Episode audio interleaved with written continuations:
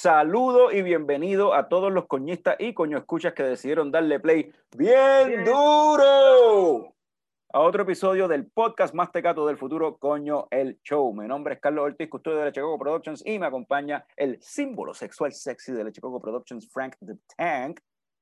Y esta es la segunda parte, ¿verdad? De, de la conversación que tuvimos con, con José Luis Díaz y Sarail Nieves de Rebel Brewery. So, vamos a, arrancar con eso rápidamente.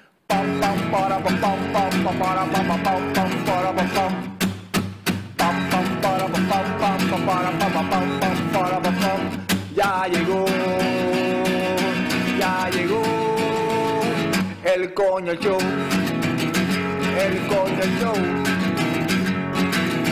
Pam, pam, para, pam, pam, pam, para, pam, pam,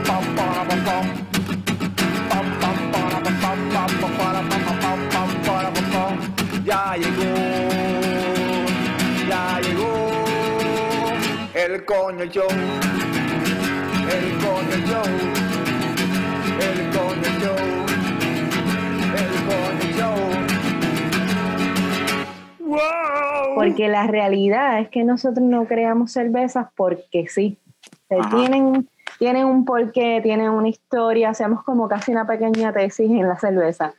Y, ¿Y cuál es, cuál es la tesis de, de, de la Bouquet? De la, de la, ah, Bouquet, eso de esa, esa cerveza, para que tú esa, esa, esa cerveza lleva tiempo, ¿verdad? Sí. bueno, pero lleva tiempo trabajando. Bueno, esa versión de Bouquet fue como como el quinto, quinto sexto brainstorming que se hizo de posibilidades de lo que íbamos a trabajar. La idea era trabajar algo utilizando el, el, el approach a la agricultura, pero desde otro enfoque, no necesariamente dirigido a, a, una fruta, una verdura como tal. Y está esta, esta nueva tendencia que hay bien emergente eh, de los agricultores que están haciendo los microgreens y todo este tipo de, de productos que son comestibles a una escala más pequeña en el sentido de que son el byproduct de, la, de lo que ellos están este, desarrollando. Y hay un, un, un nicho ¿verdad? emergente de lo que son las flores comestibles. Y lo veo mucho en lugares ¿verdad? donde vamos a, tú vas a comer ahora restaurantes y, y tienes el, como garnish en el plato, ciertos elementos coloridos que te lo, que te lo puedes comer y tienen este, experiencias ¿verdad? sensoriales que le aportan a lo que es el concepto del plato y un poco eso es lo que quería mostrar con, con el approach de, de Bouquet. La idea era trabajar con flores comestibles y con productos que no necesariamente son los tradicionales en, ¿verdad? en, en, lo que es el, la producción agrícola, pero que están ahí y que son emergentes. Y descubrimos un montón de, de, de, personas que están trabajando con desarrollando flores para, para ese uso. Aquí en Puerto Rico. Es típico y tradicional, aquí en Puerto Rico, que, que, va dirigido a la agricultura, pero la necesidad, ¿verdad? La, la, la, reinvención, mucha gente que tienen X profesión oye, y se están dedicando en sus casas a, a, sembrar, a trabajar, a hacer este X productos y también por el lado pues, están trabajando las flores, los, los, los microgreens, distintas cosas que se están este, insertando ¿verdad? En, el, en, el, en el ambiente culinario y eso pues nos llamó la atención. Decidimos como que hiciéramos una oportunidad a estos productos y empezamos a contactar gente y empezamos a conocer flores y variedades que no tienes ni idea que, que, que están por ahí dando cantazos en, en, los platos de las mesas. Y en particular nos llamó la atención la flor de calabaza, porque dentro de todo la más, la más conocida, creo yo, en el contexto caribeño, latino, antillano, creo yo, porque es algo que la gente está más familiarizada con ella por el hecho de que es calabaza. Y la teníamos, y teníamos sembrado, y, y que diga la verdad. Sembrado. Que diga la verdad. que teníamos, teníamos sembrado. sembrado. O sea, esa es la flor de, calab de la calabaza normal, de la, la calabaza sí, común sí, y corriente. Sí, la, que, la de calabaza, la flor que sale, la, la flor. Ajá. Eso teníamos ahí un mes sembrado. Y hemos empezado a experimentar con ella uh -huh. y después empezamos a buscar a ver quién la, la ha trabajado en grandes cantidades y colaboramos sí. con varios agricultores, conseguimos gente de acá, todo mismo, hasta Sidra, y logramos hacer la, la colección de, de, esas flores para hacer el, el, el batch de Bouquet, que La idea es que sea una serie de cervezas que utilizan esas esa flores comestibles como elemento ¿verdad? local que está haciendo referencia a esa escena emergente dentro de lo que es la agricultura que se está dedicando a ese, a ese nicho en particular de ese producto.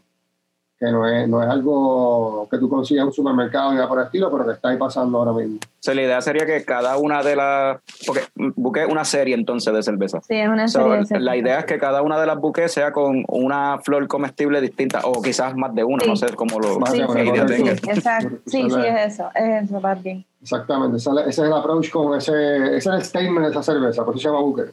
Yo la probé, yo la probé en Dylan's hace, qué sé yo, como un mes, no me acuerdo. Ujú. Este, y la cerveza tiene, es un revolú de aromas como que te, te, te- como que te ataca ahí de momento como que te huele a fruta, pero entonces te huele también como a, como a, como a, como a hierba, como a grasa y qué sé yo, como, como a grama, Sí. que- como a Sí. planta, qué sé yo.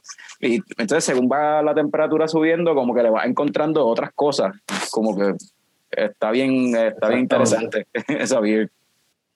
En verdad que sí, nosotros un poco el, el, el concepto lo, lo quisimos llevar a través del IPA, por eso mismo, porque entendíamos que el estilo que hay, hay otros estilos que pudiésemos haber hecho ese, ese, ese approach también, pero la IPA se va a beneficiar en el sentido de que la, la cuestión floral, aromática Ajá. y ese, ese elemento de, de ese wrap up de cosas que están pasando, como tú muy bien describes, el, el, el canvas era utilizar una IPA.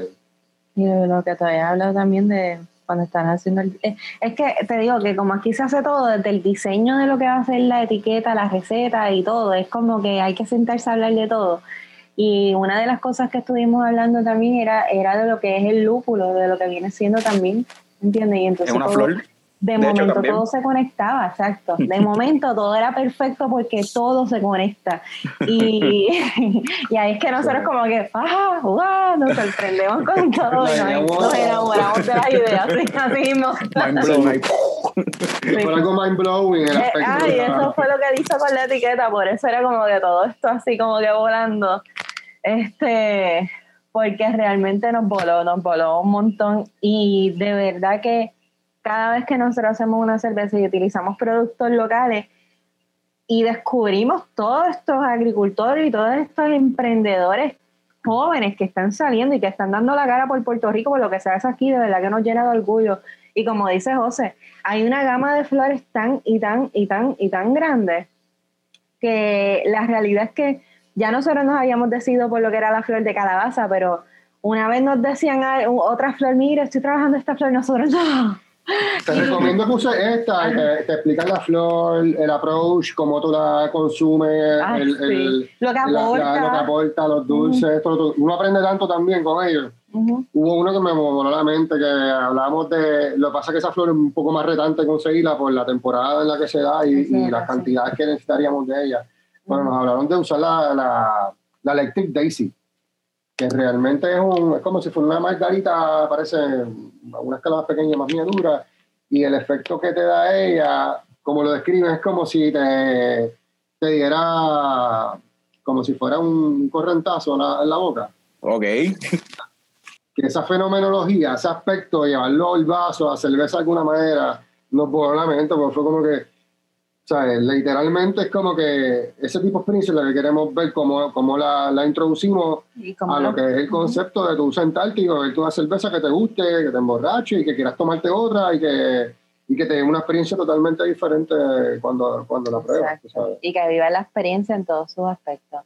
Es lo que te estás tomando, lo que es la cerveza, lo que te trae la historia, lo que nos dice ese, ese agricultor que también nosotros le decimos para adelante a ustedes. Eh, eh, es Mira. todo, es todo. La flor de calabaza es una flor hermosa, o sea, tú la miras y Ah, es una flor espectacular. Nosotros aquí hemos visto la evolución de eso, de eso cuando crece y la chulería de ella eh, lleva, lleva, esa flor tiene su, su propia etiqueta de cómo se tiene que, que cosechar y Ujú. los agricultores tienen creo que de 6 de la mañana a 12 del día, una hora del día para, para poder cosecharla, para que esté abierta. Ajá, para Porque que la se quede abierta. cierra.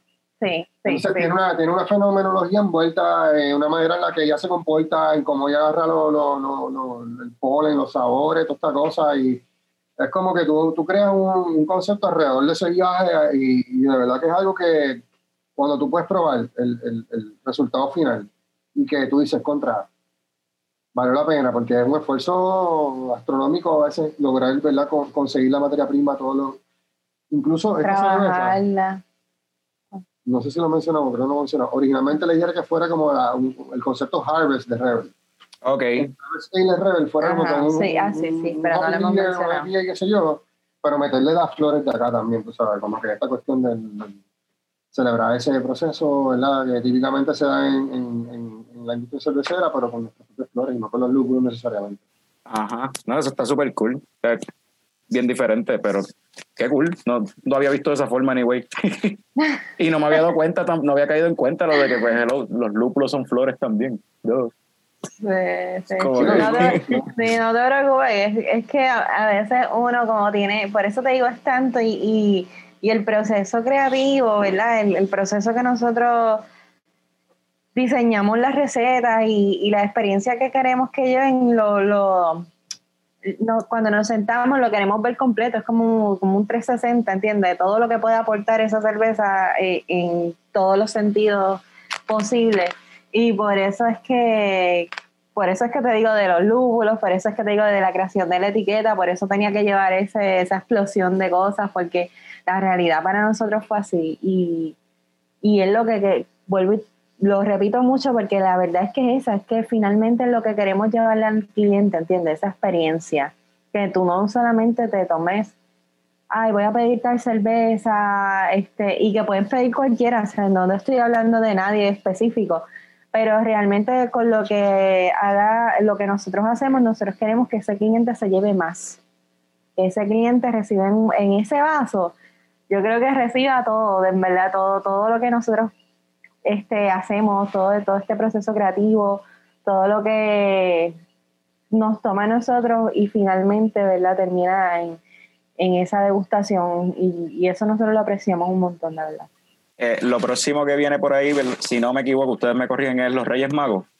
Ay, El, sí. el regreso, el regreso de los Reyes Magos. Ahí viene, ahí viene. Sí, sí, sí. sí, se supone que Sí, ya eh. esta semana ya, ya se está en supone la que esta semana calle. se- ya en ya se supone que esta semana salga en la calle, o sea, ya esté ahí. Ok. fuera. Este, pero sí regresa y te digo que ha sido una de las cervezas más pedidas. O sea, nos han escrito, pero una cosa, dicho, ¿dónde hagan está? la regular que estén todo el año. Sí, eso no, no. Te digo que todos los días hay que contestar mensajes de los Reyes Magos porque no ha parado, no ha parado.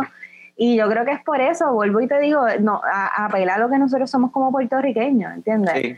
apela a, a que estamos celebrando una tradición bien, bien boricua y que, y que estos elementos que nosotros utilizamos en las cervezas también son bien distintivos de lo que, de lo que nosotros esperamos, ¿verdad? En una cerveza puertorriqueña. Así que yo creo que eso a la gente como que le gusta un montón y, y quieren tomarse algo, algo de ellos, además del pitorro. Y yo creo que esta cerveza representa completamente eso, porque también precisamente estuvimos hablando con, con, con una muchacha esta semana y ella nos decía que ella trabaja en una barra, ¿verdad? Y nos decía que ese día que salió Los Reyes Magos, ella no le duró nada, ¿verdad? Que se llenó.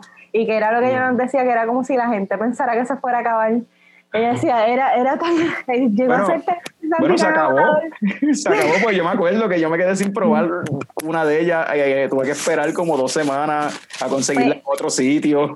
Es que nosotros realmente íbamos a sacar, cuando salió Los Reyes Magos, esa, esta cerveza también tiene su historia. Y pues nosotros habíamos creado el concepto el año antes, bueno, no, me, te estoy mintiendo. Esta cerveza de los Reyes Magos, el concepto nosotros lo creamos antes de sacar a Rebel, antes de que saliera Rebel, tú sabes, con los permisos Comercial. y todo, comerciales. Y fue una promesa de un amigo en común de nosotros. Y él este, hace, hacía una promesa todos los años allá en su casa.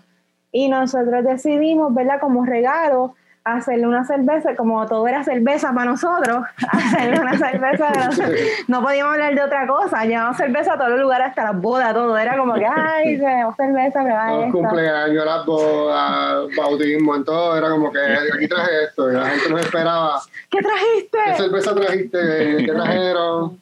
Pero era chévere porque teníamos la oportunidad de que la gente probara lo que estábamos haciendo, ¿verdad? Antes de, y, y eso yo creo que, que todos los homebrewers, yo creo que les gusta eso, ¿verdad? Y lo, envolvemos en el proceso. Porque a este pana que, que, hicimos la, la, la cerveza, nosotros lo hicimos que él nos trajera agua de la finca a él.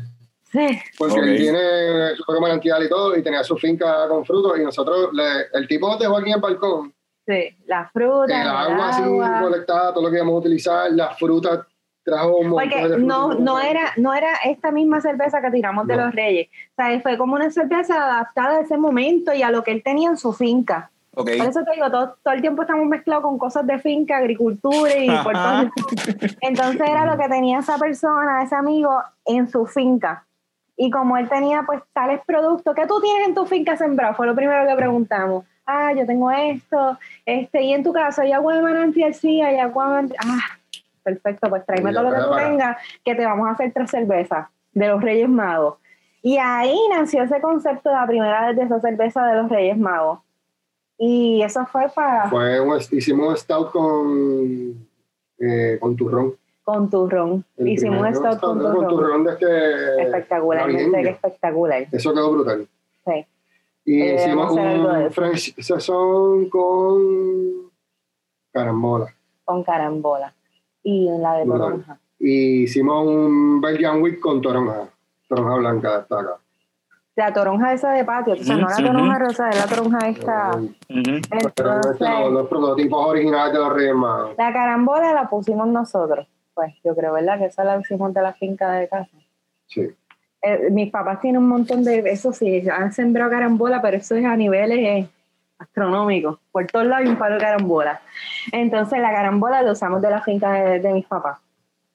Y, y quedaron, ¿verdad? Tres cervezas espectaculares y a la gente le gustaba un montón, le gustó muchísimo. Y nosotros cuando salió Rebel, ¿verdad? Ya con sus licencias y todo, nosotros sí pensamos elaborarla. Pero ¿qué pasa? Que ese año que teníamos todo para elaborarla, ¿qué nos pasó? Ah, lo de mi operación. Y, y después haciendo el sur. Ajá, me, eh, me operaron. En ese tiempo me operaron y empezó como que un revolú, tuvimos que parar todo. Después lo de Sur y de Hacienda cambió y nosotros Ah. estuvimos cerrados un montón de tiempo porque nosotros pedimos No nos permitieron operar. Nosotros perdimos cerveza. Sí, yo, me acuerdo- yo creo que yo me acuerdo de eso. Esos primeros Reyes se perdieron. Ah, esa- diablo. esa- Se perdieron dos de ellos. Nosotros pedimos permiso para poder sacar el producto y tenemos emails y todo solicitando. Nos dejaron pagando sacarlo. antelación. Este, abrieron colecturía y eso no eh, hoy estoy bien comunicativa, pero es que nos han pasado tantas cosas.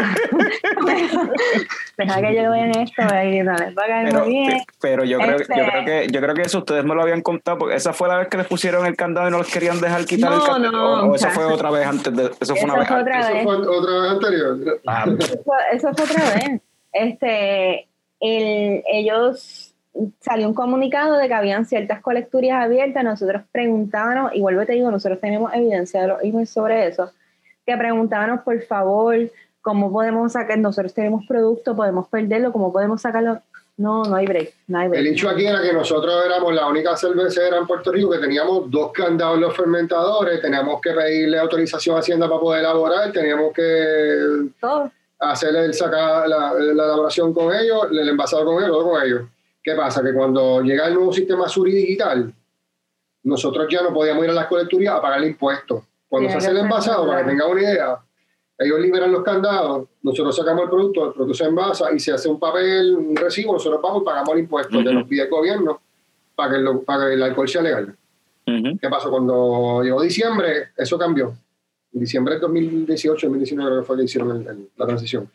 Y entonces Hacienda que no, no, nos regula nosotros, cada recibo, este, no nos permitió pagar ese impuesto hasta que tuviéramos el acceso a esa plataforma. Esa plataforma nunca sirvió.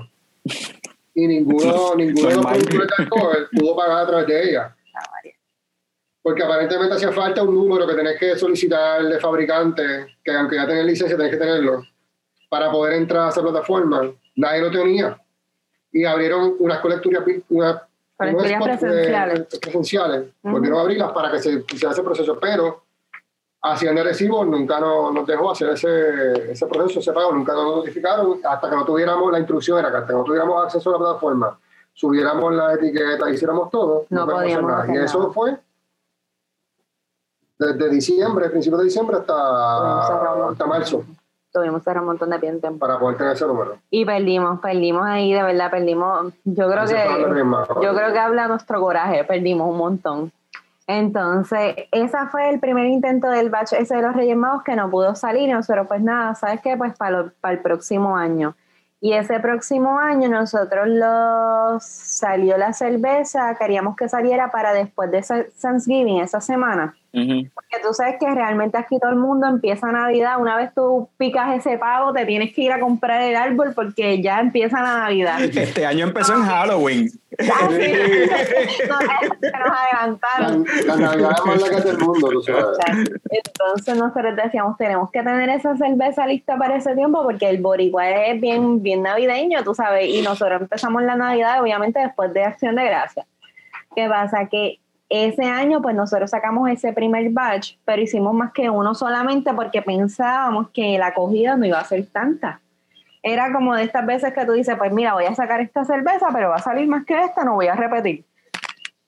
O sea, nos fuimos de viaje en ese tiempo, ¿verdad?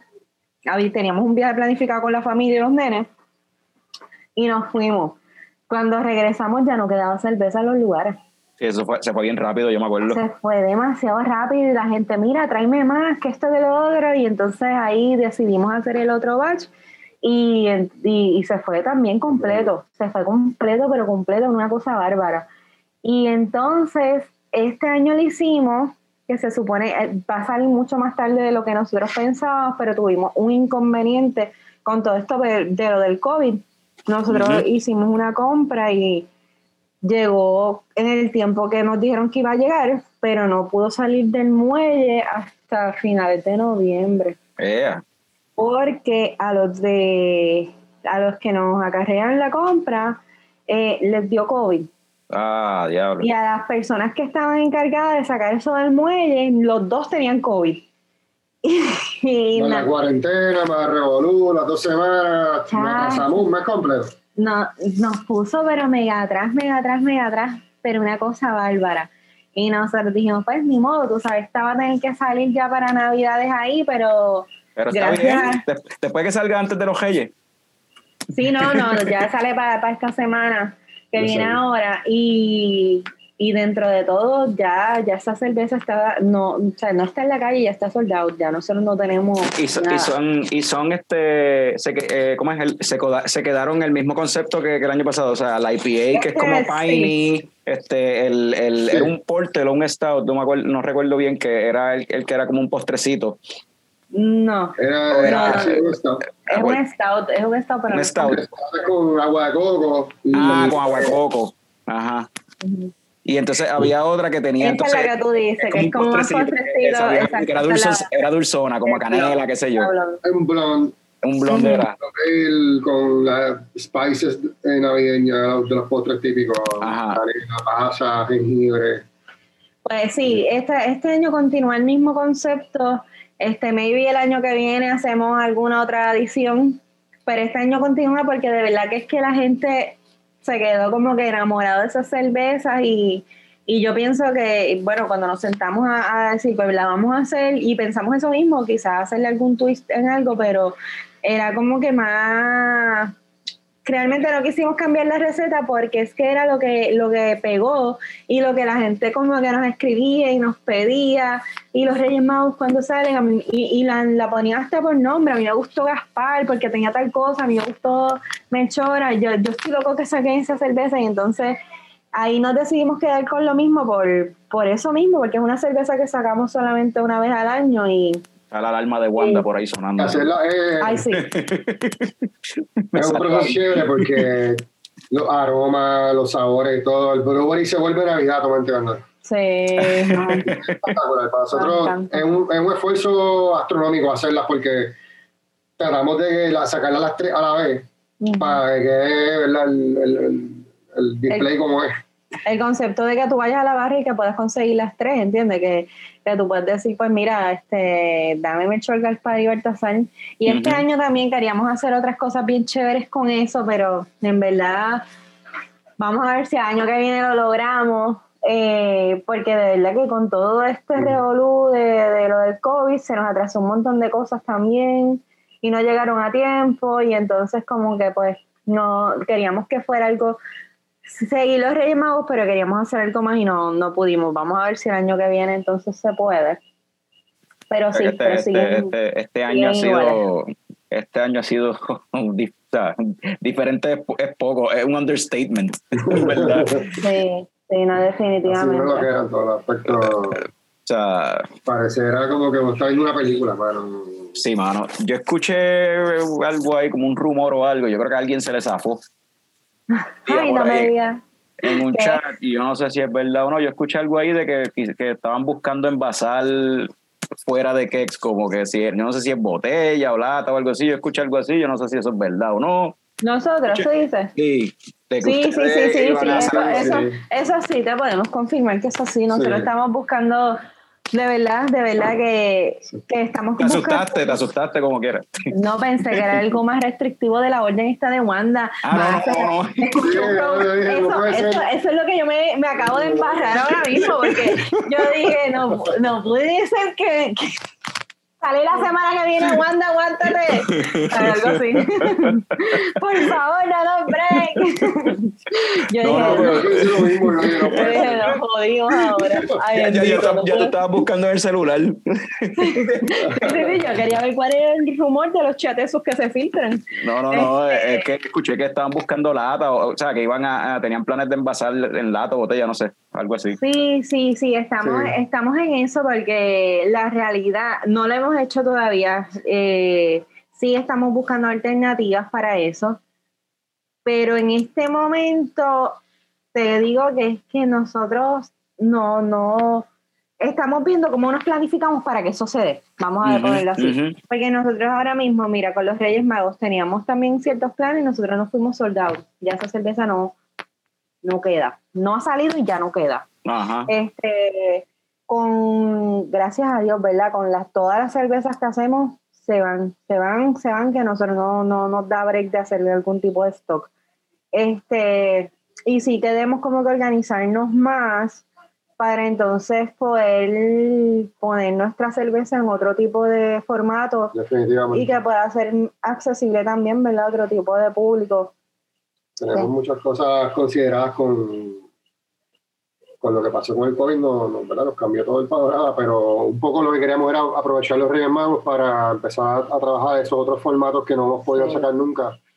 Eh, y sí, no, no, no, es algo que no es, los rumores son ciertos. Estamos- la idea era que fuera algo así también como que a los Rebels, ¿sabes? Intentar lo que íbamos a sacar, lo que queríamos hacer para celebrar la Navidad y toda esta cosa con los Reyes Magos, toda esta vaina, es un concepto que queremos desarrollar y que, bueno, obviamente ahora lo dejamos el tintero, ya se nos fue la, la Navidad, como quien dice, se fue todo el proceso ya de... Sí, es que todo, todo, como te digo, lo de los granos se atrasó con lo del COVID, la elaboración me empezó más tarde de lo que nosotros esperábamos, este, mandamos a hacer unas cosas y unas cotizaciones que tampoco también se atrasaron un montón porque los lugares no estaban trabajando de manera igual, entonces como que todo lo que teníamos planificado de alguna forma se, se fue y dijimos, pues sabes qué, pues no es el momento, no, no es el momento quizás de salir con esta cerveza en este formato, este, así que sí, pero pero lo estamos viendo, lo estamos evaluando y lo estamos trabajando porque queremos, queremos eso. Y yo creo que es parte del proceso y como nosotros nos, nos sentamos y nos reunimos y hablamos, tener un negocio no es fácil, de verdad, no es fácil. Nosotros los dos venimos de, de vamos a ponerlo de la industria privada, algo así se dice. Este, y, y tú vienes de ser asalariado para para ser tu jefe, ¿verdad? Y, y, y tratar de ser un, de todo, o sea, correr todas las bases, ser administrador, ser producir, este, él hace, aquí se hace de todo, él hace las etiquetas, de, se trabaja el concepto creativo, se hace absolutamente de todo. Y, y es fuerte, tú sabes, es fuerte tú enfrentarte como que a las realidades de la vida, es fuerte cuando viene una pandemia y de momento te coges así, te, te, te, te tira para atrás porque nadie lo esperaba. Exacto. Pero también, también pensamos nosotros y nos hemos sentado y hemos hablado que si nosotros no nos quedamos como que en el dolor, vamos a ponerlo así, y en la caída, no, no vemos esas oportunidades como oportunidades de progreso y de cambio y de transformación. Exacto. Y así nosotros tratamos de ver esto, ¿sabes? mira, sabes que es momento entonces de hacer un cambio y de podernos a, embotellar o a, o a, enlatar o a, lo que sea. Vamos a llegar a otro formato que no llegábamos por ello. Oye, razón, incluso no era porque nosotros no quisiéramos, como te digo, es porque realmente no nos habíamos pero organizado para eso. Nosotros no íbamos a trabajar el formato de que íbamos a salir cuando empezó Ready, empezó con botella. Botella. Y tenemos cajas de botellas ah, que nunca hemos usado desde que salió Rever. Nosotros tenemos las cajas de botellas en nuestro negocio. Este, y la realidad es que no nos quedamos solamente con el formato de barril porque la respuesta fue buena. Como te digo, nosotros realmente vendemos todo lo que hacemos. No tenemos problema, ¿verdad? Que se nos quede en cerveza en stock y y tengamos que, que convertirla en otro formato para poder sacarla. La realidad no es esa. Pero sí, el mundo está cambiando, ¿entiendes? De muchos aspectos. Y sí, te encuentras con este público tu wow, que necesita llevarse el producto para su casa en otro formato que no sea de barril. Sí, nos encontramos cuando se cerró todo. ¿Y qué tú haces? Eh, eh, son muchas cosas que te ponen a pensar y te ponen a reevaluar ideas que, que tenías, pero que no habías utilizado porque no, no tenías la necesidad de hacerlo. la manera de consumir ha cambiado, igual que ha cambiado la manera de interactuar como estamos nosotros ahora mismo, en vez de estar hablando en vivo, igual, bebiendo una beer. Asimismo, pues ha, cambiado todo, la, la, dinámica en que se vende, en que se consume. Y un poco hay que atemperarse a eso, y eso estamos todos, yo creo, este, orientado hacia lo mismo. Nosotros estamos eh, organizados, todos los cerveceros locales. Sí, en la, asociación ¿verdad? cerveceros de acá de Puerto Rico y nosotros hemos recibido el apoyo ¿verdad? de todos, de todos, prácticamente. Este, todos estamos en la misma sintonía y todos estamos en la misma, en la misma animosidad de querer ayudarnos unos a otros. Estamos trabajando para mover el gremio a, a otro nivel, tú sabes y, en ese sentido, pues nos sentimos contentos en, en ese, ¿cómo te digo? De que contamos con colegas que de, la industria nos decían, mira, si necesitas embotellar, vengan para acá, este, vino este otro colega y me dio tal equipo, mira, usa esto que yo uso con modelo. En esa dinámica es la que encontramos ahora. Estamos todos colaborando uno a otro, ayudándonos y, y, la industria va a seguir para adelante, tú sabes, no es como que como que son obstáculos que estamos confrontando quizás todos a una, una mayor escala unos que otros, pero estamos todos en el mismo barco y estamos, ¿verdad? Y, igual que ustedes, este, echando el resto, ¿verdad? Cada cual con lo que hace y... eso, eso es algo que... Eso es algo que yo estaba hablando, ¿verdad? En el episodio pasado que estábamos hablando con, con Luis y Jason, o de Second Self y de los que hicieron la cerveza del velorio. y que estaba hablando, mencionándole a ellos que por lo menos la industria cervecera aquí en Puerto Rico, ante toda esta situación de la pandemia, hemos visto cerveceras nuevas abriendo durante la pandemia. Hemos visto o sea, una, una resiliencia, así es que se dice en español la palabra, resiliencia. una, una, resiliencia de parte de, la industria cervecera que yo creo que en otras industrias no, no, la, no, sé, no la he visto, tú sabes, otras industrias que quizás son como, como dijo Sara Lorita, este, de, de, la industria privada, viniendo de la industria privada, he visto empresas privadas que quizás no, no, no han sabido cómo adaptarse a esta, o no supieron adaptarse tan rápido a esta cuestión como vi que quizás las cerveceras se adaptaron mucho más rápido y, algunos restaurantes, no todos, en verdad, muchos restaurantes se quedaron en, la paja y mental de que esto iba a durar dos semanas y ya, pero... es bien difícil quizás para para cuando, como te estoy diciendo, cuando uno es dueño de algo y, y tú tienes unas proyecciones o unas proyecciones en distintas áreas de ingreso, aquello, lo otro, como tú te reorganizas, es, bien difícil. La cuestión es hacerlo, no es como tú dices, no quedarse, es hacerlo y, y, hacer el cambio que sea necesario para que puedas continuar, porque de lo contrario, si tú no si tú no haces ese cambio mental, déjame decirte que te quedaste. O sea, puedes venir de cualquier industria, puedes venir de, sea restaurantes, este, productores de lo que sea, si tú, no te transformas como se está transformando el mundo y tú te quedas como que en tu zona, vamos a ponerle un comfort zone que ya ni existe, porque eso no existe. No existe. te quedaste, te quedaste, o sea, tienes que asumirle el golpe, darle para adelante y a nosotros nos dio mucho break este dentro de todo, cuando todo estuvo cerrado, que no podíamos hacer nada, este, no paramos de trabajar no paramos de trabajar porque sí estaban todos estos conceptos que habíamos engavetado en algún punto porque no nos daba tiempo.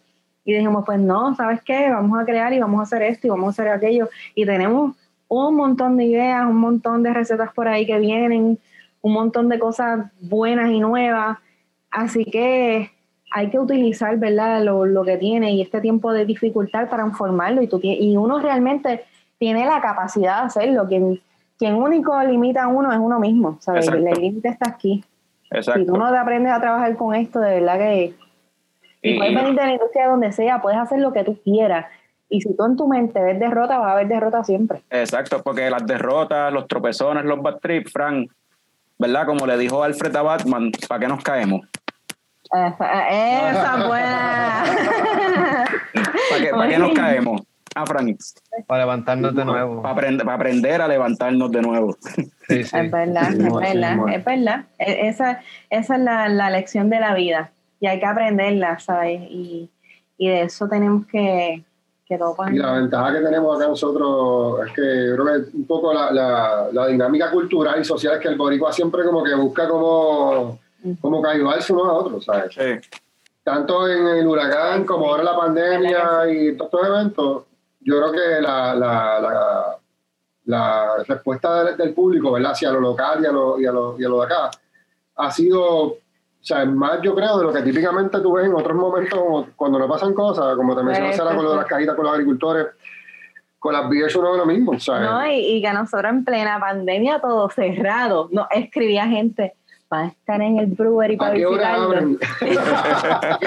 Pero Wanda dijo que había que estar en la casa, no, podemos salir. Pero la gente no, no consigo su cerveza mutuado. Y otros como que esta persona dónde vendrá porque aquí, aquí Está cerrado. Yo no sé, pero mucha gente buscando y pro, y dentro del reloj que ha sido algo chévere porque como te digo esa esa mentalidad de que tú sabes que esto está, pero vamos para adelante, tú sabes, voy a seguir buscando, voy a seguir consumiendo, voy a seguir comiendo. Tú voy a seguir bebiendo. Voy a seguir bebiendo.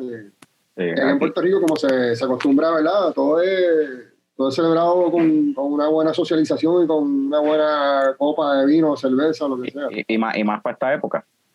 Y más para esta época, que esta época es la gloriosa aquí de, de, de la bebida.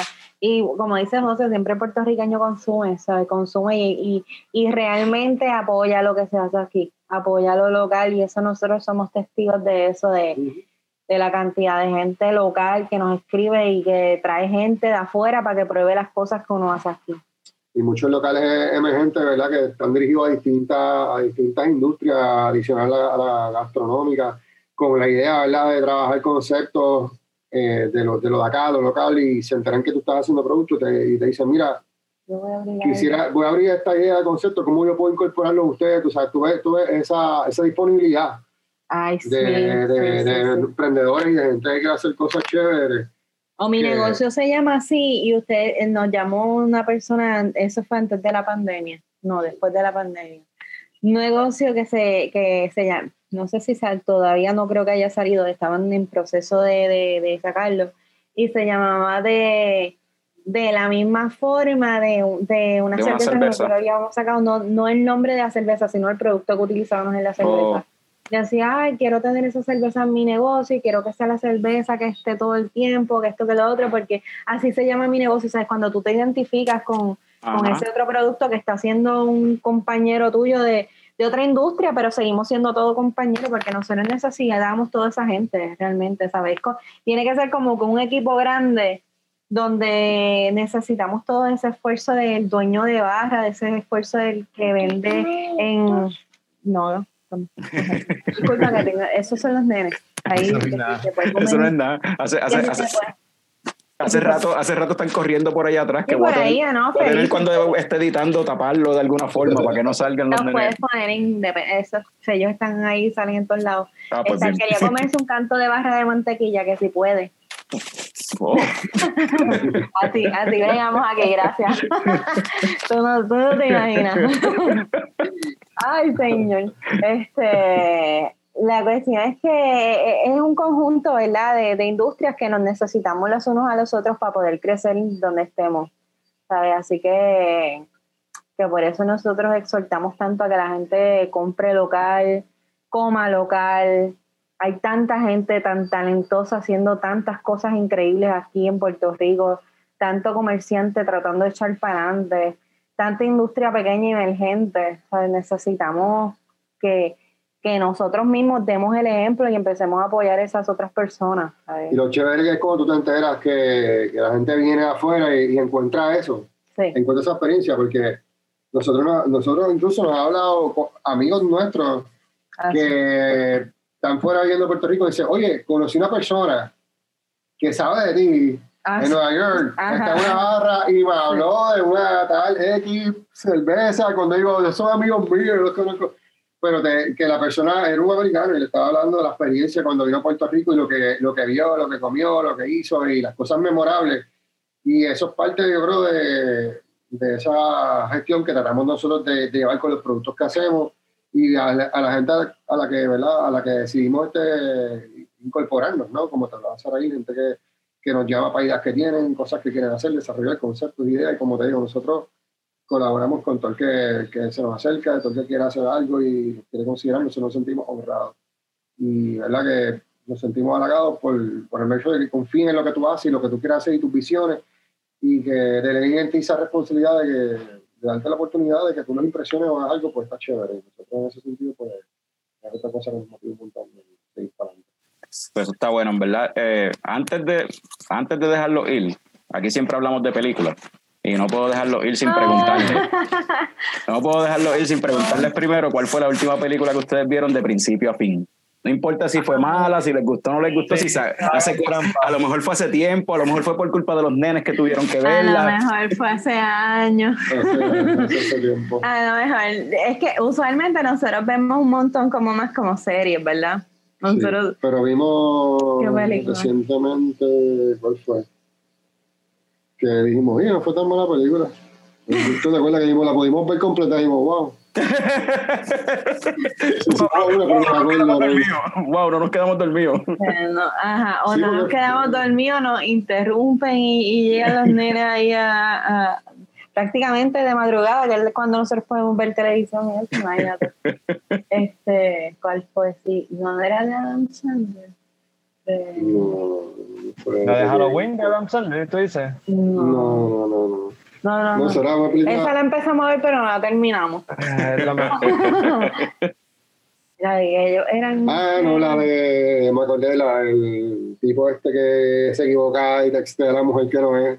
Ah, sí, sí, sí, sí. Este, que es algo de una cita loca que tienen es como una comedia esta de, que la produce Sandler. por eso dije eso, ¿verdad? Que sale David Spade. Se llama The Wrong Me, sí creo que es la película. Ah, yo vi los, los, los trailers de esa, se veía graciosa. Eh, bien chistosilla. Es chistoso, eso fue lo último que hice que la pudimos ver. Es verdad, la, empezamos y la terminamos. Este, sí, y nos reímos también. Pero ahí para allá no... Esa, esa no sé cuál es, no la he visto. Pero, la, te la recomendamos porque es buena, buena, es chistosita chistosa. Eh, no, no, no, he visto, y como que si no, no tienes que pensar en nada, ¿sabes? Solamente tienes que fluir, que a veces, no, a veces nosotros lo que queremos es eso, nada, de, en un momento de nuestras vidas nos gustaba como que estas películas y estas cosas, como que, así. que te hicieron... Ajá, pero ya, ya eso no importa. Ahora, ahora necesitas una película que sea como que... Sí, sí, queremos fluir, queremos fluir, no queremos pensar en nada, no queremos que ya pensamos todo el, todo el día demasiado, por favor. Este, pero usualmente nos gustan un montón las series, las series nos encantan y, y porque quizás son episodios como más, cortos, y puedes ver aunque te duren bastante y, lo, puedes, lo, puedes acomodar mejor en tu rutina, tú sabes, porque son más cortitos. Sí, ya típicamente como compartimos esa experiencia con los nenes usualmente las cosas que vemos son más cosas dirigidas a cuestiones familiares. Sí, no, es normal, eso, eso es así. O sea, con todo el mundo que he hablado, que, que casi siempre que hablo con alguien que, pues, que tiene hijos, o sea, me ha pasado con Rafa, con, con, Jorge, con Jorge Ramos, cuando está en el podcast. ¿Qué fue la última película que viste? Pues este, Home o qué sé yo, este, Coco. Coco o algo así. Este, Oye, ellos vieron, aquí los nenes vieron la de los Cruz, la 2, hoy. Pero solamente sobrevivió una, la mayor. Los otros dos se fueron a correr por ahí porque ah, ellos. no, no, no, se fueron a correr por ahí porque es que eso. aquí son dinamitas. Aquí podemos hacer un podcast un día hablando de, la, de los dinamitas que son estos nenes. Son, son, explosivos andantes por ahí. nos, mantienen entretenidos. Chacho, son- Es Ahí que, es. ¿cu- Como ¿Cuántos eso, son? Tenemos la escritorio lleno de cosas como esta, notas que no escriben en servilleta para interrumpir, pero Pero, ¿cu- ¿Cuántos son ya? ¿Cuántos son? Pues mira, tenemos, la grande tiene ya ocho años, ¿ves? Varias notas, y aquí hay otras. en papel toalla, escribiendo notas. Este, por lo menos no interrumpen más que para preguntar si pueden comer mantequilla, pero lo demás es nota. Este, pues mira, tenemos la grande que tiene ocho años, cumple nueve ahora en enero. Tenemos un, eh, ella se llama Isabel. Tenemos a Tiago, que tiene cuatro años. Tenemos a Emma, Emma Isabel, que tiene dos añitos, que esa es la explosión más grande de este hogar. este, y vamos a tener una bebé ahora que se va a llamar Lucía. Yo tengo ya cinco meses. Ah, Qué bueno. Pero lo, ma- lo malo de eso es que, anyway, ya de por sí, ya, está- ya ustedes están outnumbered. Ya ustedes están chavos, Sí. o sea, ustedes están en minoría. así No, totalmente, totalmente. Totalmente ya estamos en minoría desde, desde Emma. Este, y, pero de verdad que es una experiencia distinta con cada uno de ellos. Cada cual es un mundo independiente, con formas de ver el mundo de manera distinta. La grande, como nosotros decimos, ella es como que todo diva, todo, todo de fiestas, todo de brillo, todo de unicornio. Tiago es otra cosa, Tiago es como que bien todo lo que es Godzilla y estas cosas así como violentas les encanta y los dinosaurios no, no los de bebé, Nice. tú sabes, los dinosaurios los que los arr, sangrientos, eso de que y este ve hasta lo de eh, cosas de Siren Head, yo no sé si ustedes han escuchado eso. ¿De es qué? como un Siren. Siren, Siren Head, que es No como sé un muñeco que es como que a la, soy Yo hasta no sé si es un juego de video, un personaje como browsealo después, búscalo. Pero hacen este, mucho fanart en YouTube, mini peliculitas y cosas. Es loco Y con eso eso. para él es fanático con Siren Head y... Ah, pero es- espérate, eso parece algo como de un creepypasta o algo así. ¿Qué es esto? Sí, sí, sí, sí, sí. sí. Se ve bien dark. Sí, no, pues, eso, él, él- él- él le encantan esas cosas así, él le encanta, y todos los Godzilla de todos, de cuánta película hay, de la primera hasta el último que salió, todos les encantan, versiones. todas las versiones de Godzilla, eso es y lo que vota fue el que si tiene, El Gojin, el otro, el que dispara que dispara laser. Por atrás. eh, él es así, él es como que bien a lo, a lo matador. Y la chiquita que es explosiva, pero que, que se trepa en escritorio, se trepa en... ¿En dónde se trepa? En todos lados. Encima de la computadora, se trepa en la mesa del comedor, se trepa... Ay, ay, Dios mío. Es como que de momento tú la ves y algo malo está haciendo. Definitivamente algo malo. Este, y después te mira con esa carita de yo no fui o se ríe así como que tranquilita. Pues en eso estamos, en eso nos, nos entretenemos los Sí, sí, días. por, lo- por- por lo menos no hay, no hay ni, un, se- ni un segundo aburrido.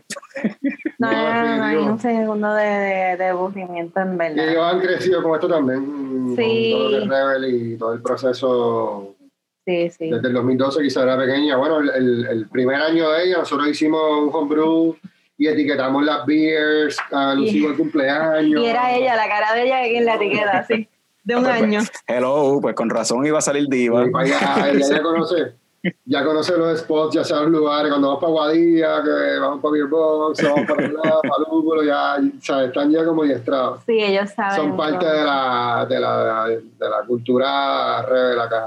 Y habla, y ella habla con sus amigos y con las maestras y todo, sí, en mi casa hacen cerveza. Este, ¿sabes? Que Y, eso, y es claro la idea cuando hablamos de las cosas de la, de la agrícola, la agricultura, la importancia de sembrar Sí, y todo, ver no. las flores de calabaza en el patio. ellos dan cátedra de eso, de verdad. Nosotros lo, lo instruimos ese aspecto también, le hablamos de lo que hacemos y un poco de, la, de las posibilidades de lo que hay. igual con esas flores de calabaza, nosotros hicimos aquí quesadillas y lo hicimos fanáticos de las quesadillas, aunque no podemos ver cerveza, pero por ahí vamos, los llevamos a, a que entiendan y que abran la mente y, y Sí. que, y que se abran ¿verdad? A, lo, a, lo, a lo que no necesariamente puede ser lo, lo que esperen de ellos, pero que siempre hagan lo que les guste, lo que quieren, y un poco por eso llevamos, eh, adoctrinamos en eso. Pues qué bueno, Y yo. Lo más que le interesa Isabel, papá, mamá, tú- ustedes son famosos en la industria de la cerveza. ustedes este, salen en televisión. Algún día yo podré salir con ustedes. eso es lo que ella, eso es lo que a ella le encanta también de todo esto. Y ahí está en todo. Sobre incluso la, la, la, primera, la primera versión de las camisas que hicimos de Rebel, la gente nos preguntaba, oye, porque decía atrás Radical Experimental Brewing Lab. Y entonces en las letras, en el lettering, hay como unas letras de diferente color. Y como tú lo observas, las blancas son las iniciales de los nenes y las Ah, son los apellidos nuestros. Es como que la familia está ahí. Y, y lo bonito de esto es que, que, como dice José, les abre como que el, el mundo, quizás cuando nosotros crecíamos, nos decían, ustedes tienen que estudiar para echar para adelante, vamos a poner lo que, que eso es lo que siempre nos dicen y, y tienen que tener una profesión X o tienen que hacer tal cosa para que, para que ustedes, ¿verdad?, logren algo, porque así es que criaron a nuestros papás, ¿verdad?, en ese, en ese mismo mundo y ellos a su vez a nosotros nos dijeron, estudien.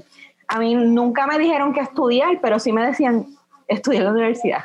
Exacto. Entonces, y aunque nosotros estudiamos, hicimos todo, yo entiendo que tenemos la, la mentalidad para abrir como que ese concepto de, de en nuestros hijos, que no es necesariamente tú consigues las cosas con un diploma, sino también tú consigues las cosas de otra forma, como haciendo tu propio negocio, Sí, ¿verdad? emprendiendo. Este, y ella misma, la, la que es más grande, porque los demás son todavía muy pequeños, pero ya no ve el fruto de eso, que ella nos dice a nosotros a cada rato, quiero hacer un negocio de tal cosa, este, quiero que, quiero producir esto otro, quiero, o sea, ese deseo de ella poder hacer algo con sus manos, crear y crear un concepto, ¿verdad? Ella nos ha dicho actividades de cerveza. Qué nice. Si hacemos esto. Ajá, y si hacemos esto y añadimos tal cosa, como ella nos escucha hablando de, de esto, ¿y qué tú crees, papá? ¿Eso le gustará a la gente? Y nosotros, sí, suena brutal y qué sé yo. Entonces, Pero está ese deseo en ella y que vea también que no solamente de, y no es porque, vuelvo y digo, no es porque sea malo, porque José estudió y es arquitecto, yo estudié una maestría, estoy en el doctorado porque me gusta estudiar, no porque no porque como que sienta que necesito hacerlo porque no tengo opción, sino porque nos gusta. Pero eh, ellos tienen la, la opción de cuando ellos, como nosotros le decimos, cuando tú cumples 18 años y terminas tu escuela, tú puedes hacer lo que tú quieras. O sea, si quieres ir a la universidad, te vamos a apoyar. Si no quieres ir, también te vamos a apoyar. Si quieres hacer tu negocio, hazlo. Si quieres este, dedicarte a otra cosa, hazlo también. O sea, que este mundo nos da la oportunidad y nos abre como que esta mente de decir, sabes que hay, hay más cosas y hay otras opciones.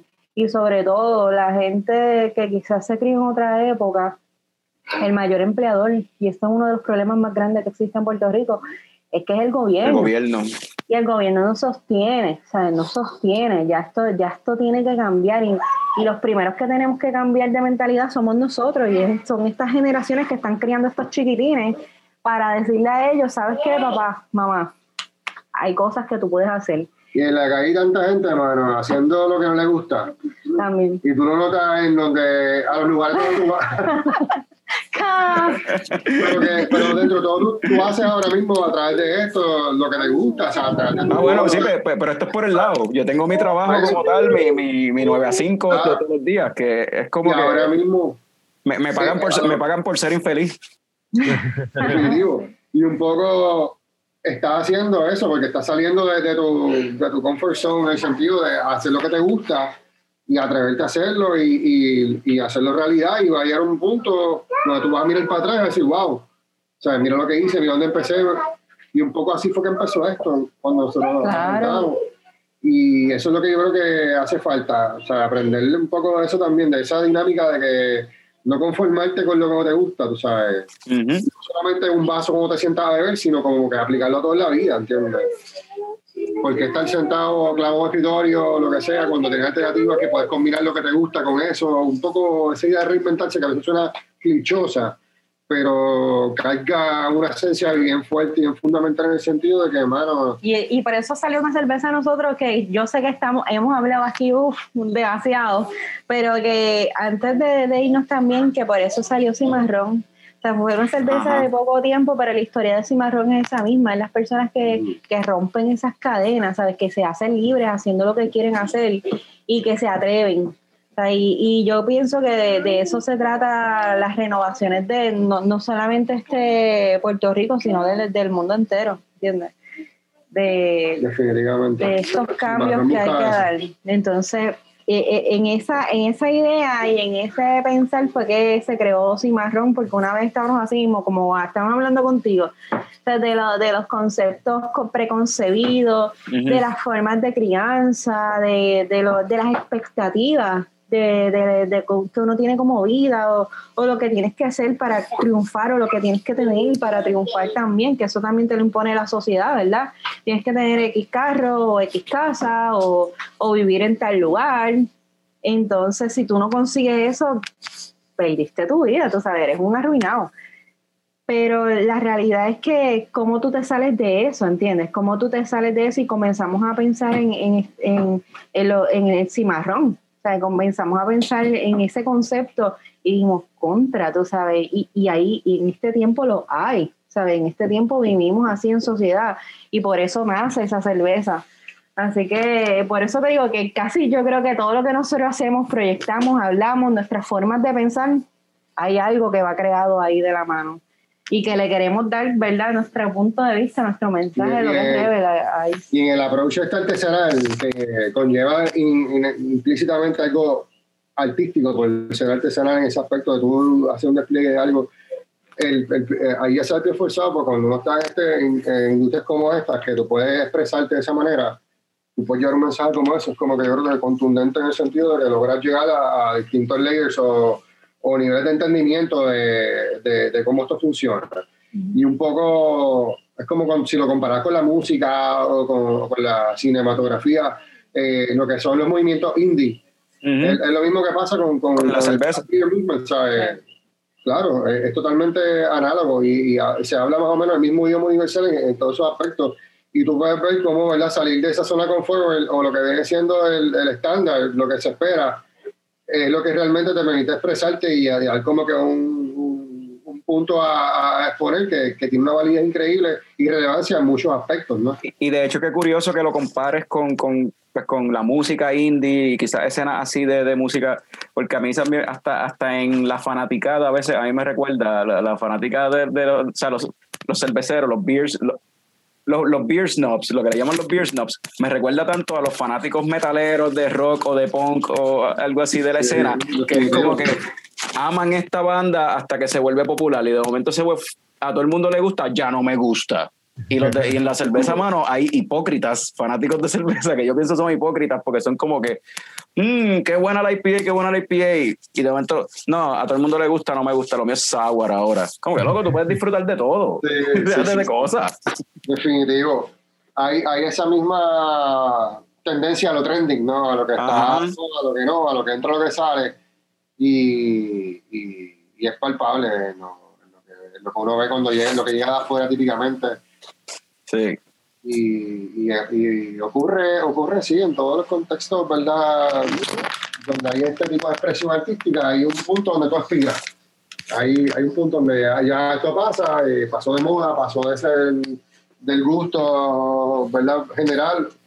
Ya, y, ahí vuelve, y ahí vuelve lo que estaban mencionando del reinventarse también. Y, pues, ¿cómo es? Eh, volver este, o sea, hacer tirar algo nuevo o reinventarse, está, como que esto es un círculo, la conversación vuelve otra vez como que sí, de, aquí tú aquí, de aquí, de aquí, de aquí, de aquí, de aquí, o sea, como que, y es así, o sea, te caes, te levantas, caes, ¿sabes? y todo es... Lo, lo chévere la, la vida así. eso.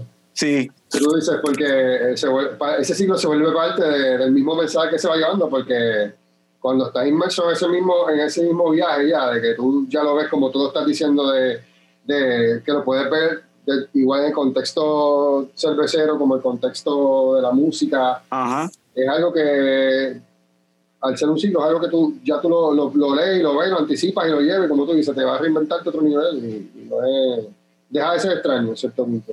Bueno, este, yo los voy a dejar, gracias mil por aceptar la invitación. Ay, a ustedes, a ustedes. Eh, Este, yo creo que este, este episodio yo creo que yo lo voy a dividir en dos porque estuvimos hablando un buen jato. No, no, no, no. Si, No, no, si si nos, de- más. si nos dejan, no nos callamos. Yo me acuerdo. No, yo, yo, me- yo, me- yo, yo fácil me quedo hablando, lo que pasa es que en el cuarto donde estoy encerrado tengo calor. sí, So, no. so tengo que cortar. De hecho, podemos, pendiente esto. podemos seguir hablando, pero tengo que dejar de grabar, eso sí. Pero podemos No, quedarnos no, no, conectados hablando. tranquilo, tranquilo. Desde que arrancamos teníamos pendiente esto, ¿verdad? Sentarnos a hablar con ustedes Ah, y, y exacto. con ustedes y hacer el, el- Eso, el- eso, eso mismo, eso mismo estaba hablando, sí. eso mismo estaba hablando con Francisco desde en la introducción de- del episodio que estábamos hablando, que yo le estaba diciendo de eso mismo, desde que arrancamos con este invento hace como cinco años, siempre estuvimos en la conversación y la cuestión de vamos a grabar un día juntos y cinco años después que lo vinimos a hacer y yo, Yo creo, recuerdo. y yo creo que las cosas pasan por una razón. Porque mira todo lo que había para hablar, todo lo que hay para contar, todas las cervezas que han Sí. lanzado desde aquel momento. Sí. So, yo creo que- Sí, sí, sí. En definitivo ha sido un cambio, ha sido un cambio. Y tú fuiste testigo de la primera venta comercial que hicimos, ¿te acuerdas? en, en Bros. eh, en, creo que fue. Ustedes arrancaron Nosotros con casi el Bros. lanzamiento fue en Bros. Ajá. Y cuando estábamos en Dylan's, que fuimos la primera vez, Ay, claro, yo estaba con Francisco. Yo- Es verdad, es verdad, exacto. ustedes estaban. Estaban grabando con Sí. Con grabado Wilfredo. el episodio, creo que era. Sí, con Wilfredo. Acabamos de Estábamos grabar con Wilfredo. haciéndole el approach, a ver si quería vender el producto nuestro. Ustedes estaban ahí, hablábamos. y- Sí, sí, diablo, es verdad. Digo, Mira, episodio ustedes. Así que, Ya. mira, desde sabes que tenemos una historia. Estamos, estamos atados a, a- a ese momento, a ese momento. Mano, pues, Así que este. nada, un millón de gracias que por la oportunidad y a cada órdenes para lo que sea. Y gracias a ambos. Y pues, este, Fran, la, esta semana hay que estar pendiente. A, a ver, me tirarme para Dylan o algo así, probablemente, a buscar a ver dónde la consigo, los Reyes Magos, y, y traerlo para acá. Ah, sí, si lo vamos a entonces- probar las tres Sí, este, si tú Sí. quieres, yo rápido que salga, te escribo. ¿En qué área tú estás? Estamos en Aguadilla. Aguadilla. Aguadilla. Lo más cerca rincón. Ah, Rincon Beer Company, eh, también.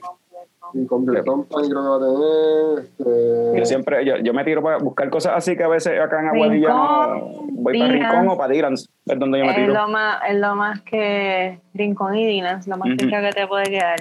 Pero yo si quieres, cuando nosotros hagamos entrega te aviso. Y así como que, porque la verdad es que lo que vamos a hacer es este batch y ya como nos cogió tarde, no nos da para hacer otro porque caemos después de los Reyes Magos y tú sabes que después como que... Pues sí, nos Este, avisan pues, para caerle encima rápido, entonces. Sí, sí, Sí, rápido, sí. rápido les voy a escribir para que sepan. Y de verdad que agradecidos y aquí hay, como dice José, a cada orden y lo que necesiten de nosotros, ¿verdad? De verdad me escribe, que coordinamos lo que sea.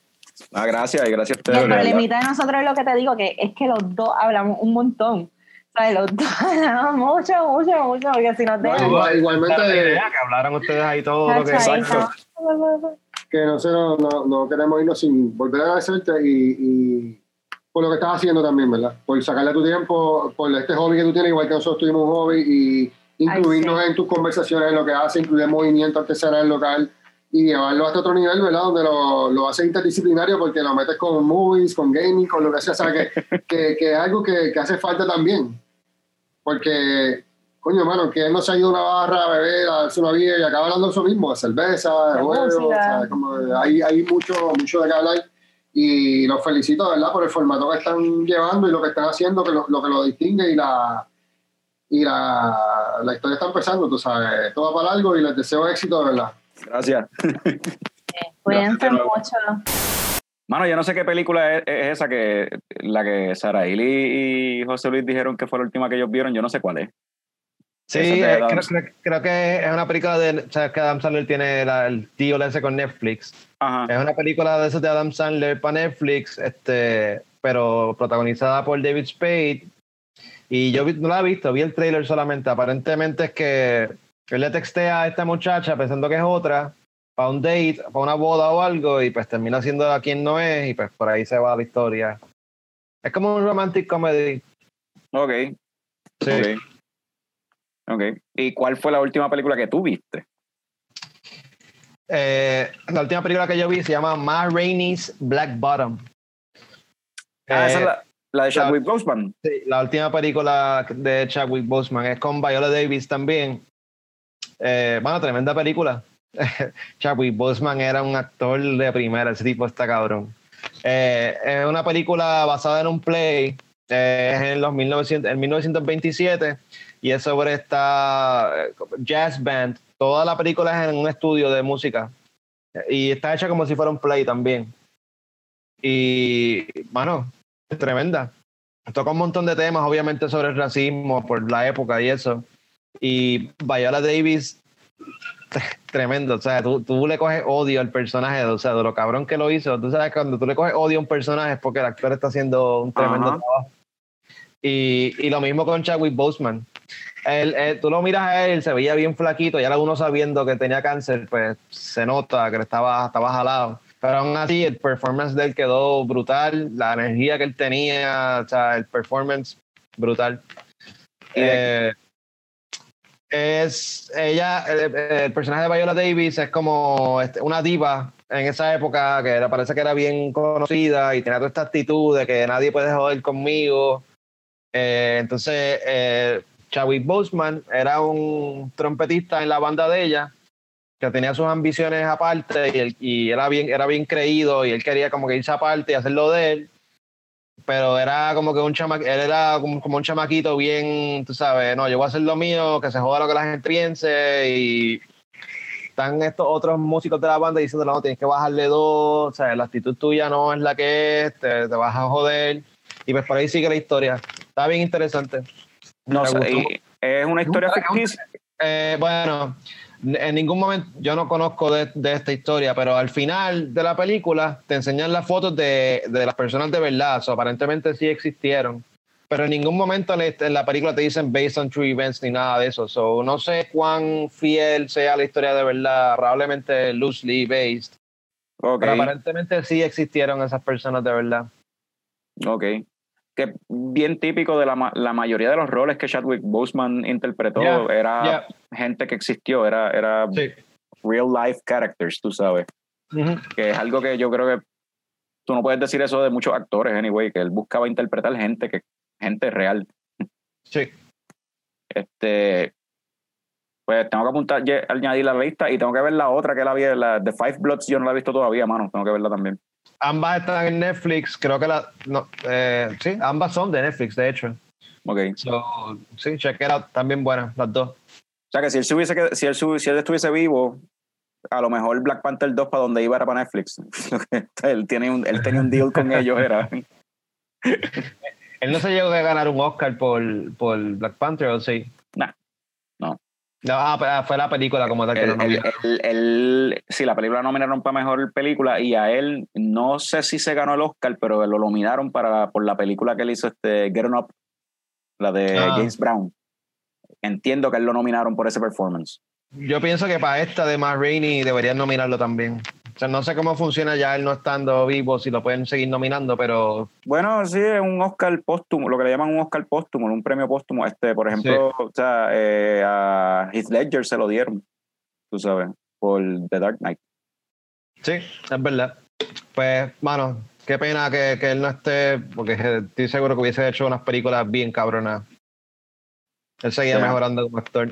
Sí, estoy buscando a ver si de verdad a él le dieron este, una nominación o algo por, o de, o sea, de la academia como tal, y por lo que veo, no. Él fue nominado y ganó un montón de awards de diferentes festivales de cine y diferentes, este, diferentes awards este, organizations, pero Academy Awards, por lo que veo, no, ni siquiera nominado. Qué pena. Mm. Qué pena, porque él estaba destinado a eso. Yep. Este, ¿Y tú? ¿Qué fue la última que viste? Pues la última película que yo vi es una película del 1941, considerada como la mejor película ever, y si no es de las mejores películas ever. Yo nunca la había visto, Citizen Kane. Porque tú, en la, última película que tú habías visto para hacer el episodio atrás, fue Mank, que tiene que ver con esta película. Y yo nunca he visto Citizen Kane, mano. Y todo el mundo habla, o sea, todos los críticos, eh, todos los pundits, pundits de, de, películas dicen que Citizen Kane es como que la cosa más cabrona. So, la vi por fin, mano, y súper entretenida. El personaje, no sé, el personaje es un tipo o sea, no es un tipo buena gente, un tipo súper egoísta que solo se ama a sí mismo. O sea, Sí. no, me, no me cayó muy bien porque me recordaba mucho a mí. Este, no, pero la película es, es bien buena, o sea, los ángulos que, o sea, la cinematografía de la película, y, esa, y estamos hablando del 1941, que yo no sé cuán normal para esa época era usar este tipo de filmmaking, como que tiraba unos, muchos ángulos que era como que desde el hombro de alguien, ángulos que era como que desde abajo, bien medio askew. Este, la película es en blanco y negro, pero entonces juega mucho con el claroscuro, tiene muchas escenas que a propósito hay gente que están en sombra o están en la claridad y se meten en la sombra para que la cara no se le vea. Y crea un efecto visual bien medio raro, medio murky, tú sabes, y, y pues, y yo creo que ayuda a crear como que esta cuestión de que el, el tipo no es un tipo confiable. O sea, el tipo se pinta como el más honesto, este Charlie Kane, pero en realidad Charlie Kane no es muy honesto a menos que le convenga, tú sabes, esto es para él. Y lo otro es la cuestión de que yo no sé si esta es la primera película o es de las primeras que utiliza lo que le llaman el MacGuffin, que es uti- MacGuffin. utilizar algo, un objeto, una palabra, algo, una idea, para simplemente mover la historia. Y en el este plot. caso era lo del, lo del Rosebud. ¿Qué carajo es el Rosebud? Exacto. Sí, porque toda la película es este tipo, un magnate, eh, que es súper excéntrico, se muere, y lo último que dijo fue Rosebud. Y está, está este periodista investigando qué rayos quiere decir Rosebud. Vamos a buscar información. Y en el proceso de buscar qué rayos es Rosebud, pues básicamente te, la película a través de flashbacks y relatos de diferentes personajes te cuenta la vida de este, de este personaje. Eso es Eh, otra cosa que yo no sé si para esa época se usaba, esos elementos narrativos de ir para atrás y para adelante en el tiempo, Pues yo no, no sé, sé. si lo usaba, por lo menos en Mank lo presentaron cuando está, Mank, si la viste o no, no sé. No lo he visto todavía. Pero, ¿sabes que Mank es sobre el escritor del- de, de la película? Ujú. Pues lo presentan como que eso que él estaba haciendo de ir para atrás y para adelante en el tiempo era algo que no se hacía. Oh, Y ok. él tuvo mucho pushback cuando él estaba tratando de, de- de presentar el script de él. So, pues, lo del McGuffin, esa cuestión del back and forth en el tiempo, aparentemente que fue revolucionario para esa época. Lo de las cámaras que estás diciendo, para mí esa película está. Muchas, muchas películas de esa época, ya, o hasta de los de más adelante, los 50s, los 60s, tienden a ser medias aburridas. Pero cuando- yo recuerdo cuando vi esa película, mano, yo estuve súper entretenido desde principio a fin, Sí, súper bien Sí, sí. hecha. sí, porque es, es la intriga, el tú querer saber qué es Rosebud y el, y el personaje es un personaje intrigante de una vida, porque es algo bien interesante como la película comienza con un, básicamente dándote un resumen de la película. La película comienza con un, un reel que preparó la prensa para presentarlo como que, ah, mira, este es la, un newsreel que presentaron como que se murió Charlie Kane y pues este era Charlie Kane, esto es lo que hizo Charlie Kane, bla, bla. Que básicamente cuando tú vienes a ver es un resumen de lo que tú vas a ver. Es la Sí. vida de él. Y pero entonces después te lo van contando más fleshed out y entonces tú te mantienes pendiente porque espérate, ya yo sé que esto va a pasar, quiero ver por... cómo- espérate, que el tipo corrió para... se metió en la vida de política, pero él lo que tenía era una compañía, una, una impresora de periódico o algo así. Este, y él se casó dos veces y esto, ya tú sabes todo eso. Porque te lo dan en los primeros tres minutos de la película, te lo dicen Ya. todo. So, es como que simplemente lo único que tú no sabes es qué carajo es Rosebud. Porque todo lo demás tú lo sabes, pero te van fleshing out todo lo demás, todo lo que ya tú sabes. Y lo más curioso es que al final, por lo menos los personajes de, de la, de la prensa que estaban investigando nunca se enteran de qué rayos Rosebud. Pero uno como la audiencia sí se entera, ¿no? Era el, Uno- el- Sí, uno como audiencia se entera, pero nadie se enteró en el- la película como tal. Ujú. Y eso que tú dijiste de la, de la película que, que hubo pushback, que lo viste en Mank, este, yo estaba leyendo que sí, que él, esta película la, la hizo este Orson Welles. Él la dirigió, la produjo y la actuó.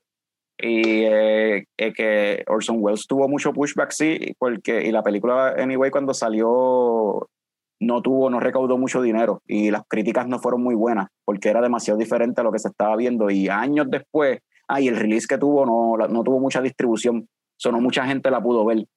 Y después, a medida que, después creo que como cuatro años después, cinco años después, la volvieron a tirar en más salas más gente la pudo ver, más críticos la vieron y ahí empezó a coger la fama y, y la gente empezó a apreciarla. Parte del pushback es porque aparentemente el personaje de, de, de, de Kane es basado en alguien real. En, son como cuatro personas reales. son cuatro diferentes magnates. Ok. Todos americanos, todos de Estados Unidos. Hay uno que era dueño de una imprenta, de dos de ellos eran dueños de imprentas que estaban compitiendo en New York, que fueron los que básicamente popularizaron lo que es el, el, el la prensa amarillista. Para, para, poder vender periódico y uno de ellos por lo menos tuvo una carrera política. Y uno de ellos no le hizo una campaña de slander bien brutal a la película en su periódico. De Vaya. la película es una basura, bla, bla, todo el tiempo en contra de la película porque pues el personaje era en cierta forma basada en él. En Mank tocan sobre por lo menos uno de ellos entonces, que enseñan un excéntrico magnate y, sale en la película. También algo, algo, bien, algo bien curioso es que Orson Welles se volvió popular antes de hacer la película. La razón por la que Orson, esta, esto es algún detalle. Las, esta película es considerada la mejor película en la historia por muchos críticos. Y es la primera película que dirige Orson Welles. La primera es la primera película que él escribe, la primera película que él dirige. Él no ha vuelto a hacer una película igual. Las, películas, las otras películas de él critical, críticamente no, nadie las no son regarded como la gran cosa. Sin embargo, esta película es la única que, y fue su primer, su debut como director. Wow. Y fue porque, yo no sé si tú has escuchado esta cuestión, hay una historia, ¿verdad? De en los finales de los 30, que en un programa de radio de, de New York. Ah, sí, sí, sí, sí. Hubo un locutor, y era Orson Welles, que empezó a recitar más o menos War of the Worlds, la novela de H.G. Wells. Recitarla, pero como si fueran reportajes de noticias porque era un programa que ellos tenían de drama, donde contaban novelas y cosas así. Tú sabes que hemos escuchado que en radio había eso. Y la gente entonces se lo, creyó. supuestamente hubo gente que se creyó que eso, fue verdad, que, que, gente preocupada y llamando a la policía porque supuestamente habían aliens invadiendo, este, habían marcianos invadiendo. y era un radio, un radio play. Y pues Orson Welles tomó una notoriedad por eso y pues como que ahí vino como que este, él estaba envuelto en Broadway también, anyway. Y pues ahí vino Hollywood o yo no sé qué, quién, alguien, algún, una productora de cine, y dijo como que toma, haz una película, invéntate lo que tú quieras, carte blanche, lo que tú quieras, que eso no se lo daban a nadie y todavía no se lo dan a casi nadie. Y un tipo que nunca dirige una película, haz lo que tú quieras. Y hizo Citizen Kane. Eso, eso lo toca en Mank, la libertad que él tenía para hacer lo que le diera la gana. Sí. So, en verdad me gustó, me gustó. Eh, ¿Qué, te pareció él como actor, Orson Welles? Muy bueno para la época. Acuérdate que para esa época la gente overact mucho. muchos de los actores de esa época en realidad era, venían del teatro. Todavía el cine era más como. todavía los actores para ese tiempo interpretaban los personajes como si los estuviesen interpretando para el teatro, para una audiencia, en vez de para una cámara. Porque tú sabes, cuando tú interpretas un, algo para el, para el teatro tiene que ser bien loud y tiene que ser bien grande para que la persona que está en la última fila lo pueda escuchar. En el cine todo es más recogido, es más acá, tú no tienes que gritar, hay micrófonos, o sea, no hay nadie, o sea, todo está encerrado en una pantallita de televisor. Y en esas películas viejas de la época, era clásica del cine, tú notas todavía que la gente todavía tiene la influencia del teatro, o sea, los actores todavía tienen esa influencia del teatro, e incluso directores. Porque Tennessee Williams salió de ahí, ¿sabes? Par de gente salió de, del teatro, en verdad. Que todavía entonces tienen esa cuestión de, dirigir y actuar las cosas como si fuera teatro, hacerlo todo bien loud. Y todavía en esta película se nota eso. pero la actuación está buena para la época. Sí, I get it. Pienso yo. Este, pero lo, para mí lo más brutal de la película fue el, directing, anyway, como que el, y la cinematografía y todo esto. Y, me, y, me, impresionó también que para hacer la película, o sea, como que la primera película del tipo, en el 1941, la película tiene unos set pieces grandes y bien elaborate, tú sabes, el palacio ese. Xanadu.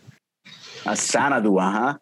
el palacio y muchas tomas así de afuera y, pues, y hay mucho que es stock footage anyway, pero tiene, tiene como que eh, hay un se gastaron un par de pesos, mano. Le soltaron un par de pesos en production para hacer esa película, sin que el tipo haber hecho una película, parece.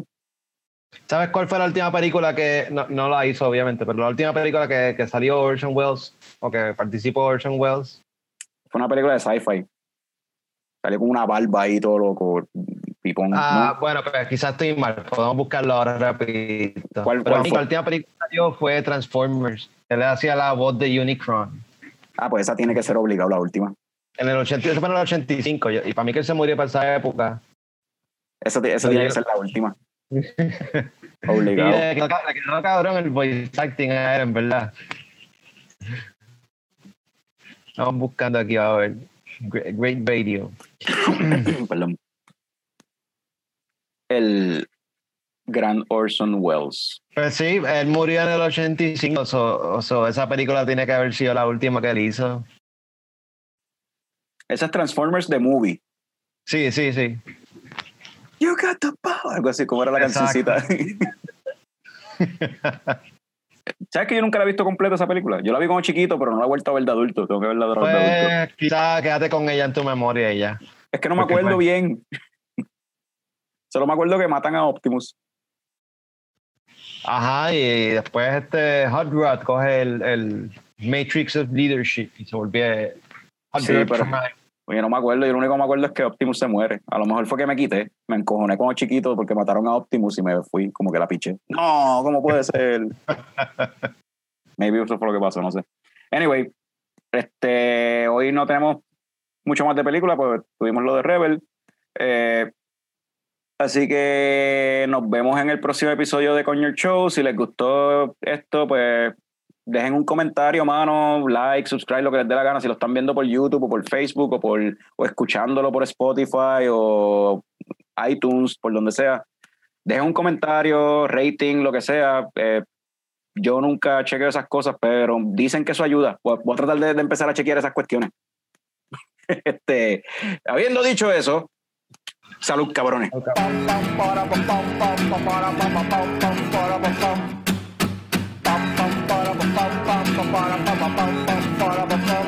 Ya llegó, ya llegó el coño show, el coño show.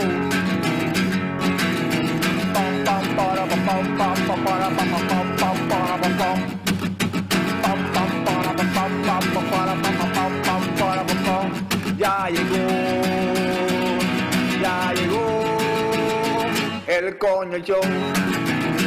El Joe, El Joe, El Joe. Whoa!